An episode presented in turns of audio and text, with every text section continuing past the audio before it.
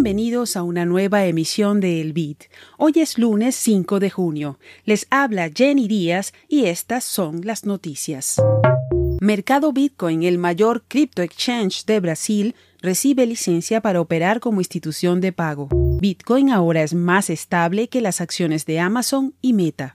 Aumenta el número global de cajeros automáticos de Bitcoin por primera vez en 2023. Seis nuevas empresas de infraestructura de Bitcoin se unen a la Federación Liquid. Estamos listos para iniciar el curso Mastering Lightning Network de la librería de Satoshi. Este martes 6 de junio es la primera de tres clases gratuitas. No te las pierdas. Más información en libreriadesatoshi.com. El Banco Central de Brasil concedió a Mercado Bitcoin una licencia para operar como institución de pago. Esto significa que, finalmente, el exchange de criptomonedas más grande del país suramericano funcionará como procesador de pagos y emisor de dinero electrónico.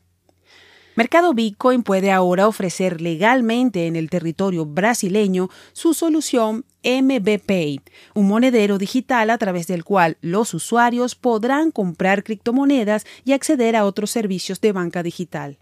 Roberto Dagnoni, el CEO de Mercado Bitcoin, comentó la aprobación del Banco Central es un paso importante, ya que nos permite continuar con nuestros planes de expansión comercial para ofrecer una experiencia aún más completa a nuestros clientes. Otras empresas del sector como Latin Gateway, proveedor de pagos de Binance, Bitso y Crypto.com han obtenido autorizaciones similares del regulador brasileño desde diciembre del año pasado.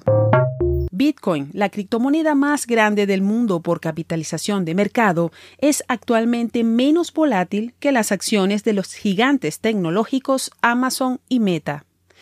La llamada volatilidad anualizada de Bitcoin se encuentra actualmente en torno al 32%, según datos de The Block Research. Este porcentaje es notablemente bajo en comparación con la volatilidad del precio promedio histórico del activo, que se ubica en 71%. La criptomoneda ha visto niveles inusualmente bajos de volatilidad en medio de lo que muchos comerciantes llaman la pausa de verano. En 2021, Bitcoin experimentó un verano de inestabilidad pronunciada, cuando su precio y estabilidad se vieron afectados negativamente por una recesión general del criptomercado. En su nivel actual, la criptomoneda disfruta de más estabilidad que las acciones de Meta, cuya tasa de volatilidad es de 44%, y las de Amazon, que registran un 34% de volatilidad. El recuento global de cajeros automáticos de Bitcoin experimentó un aumento notable durante el último mes, alcanzando un nuevo pico de más de 35.000 máquinas operativas, según los últimos datos de Coin ATM Radar. La fuente señala que en abril se registró un mínimo de casi dos años, con un total de 33.389 cajeros automáticos de Bitcoin.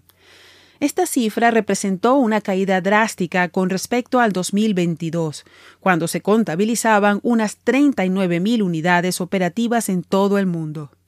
Los cajeros automáticos de Bitcoin se han vuelto populares entre los usuarios que desean comprar y vender BTC de manera conveniente, utilizando efectivo fiat o tarjetas con una experiencia rápida y sin fricciones. Además, estas máquinas generalmente no requieren datos de conoce a tu cliente o KYC, lo que las convierte en una alternativa más privada que los exchanges de criptomonedas.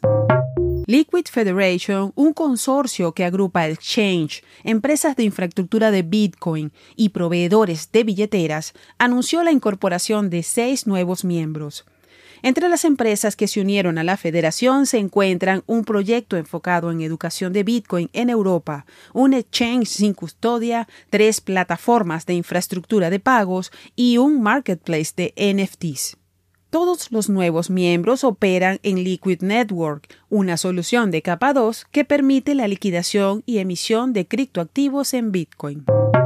Al cierre de esta emisión, el precio de Bitcoin es de 27.300 dólares, con una variación al alza de 0,8% en 24 horas.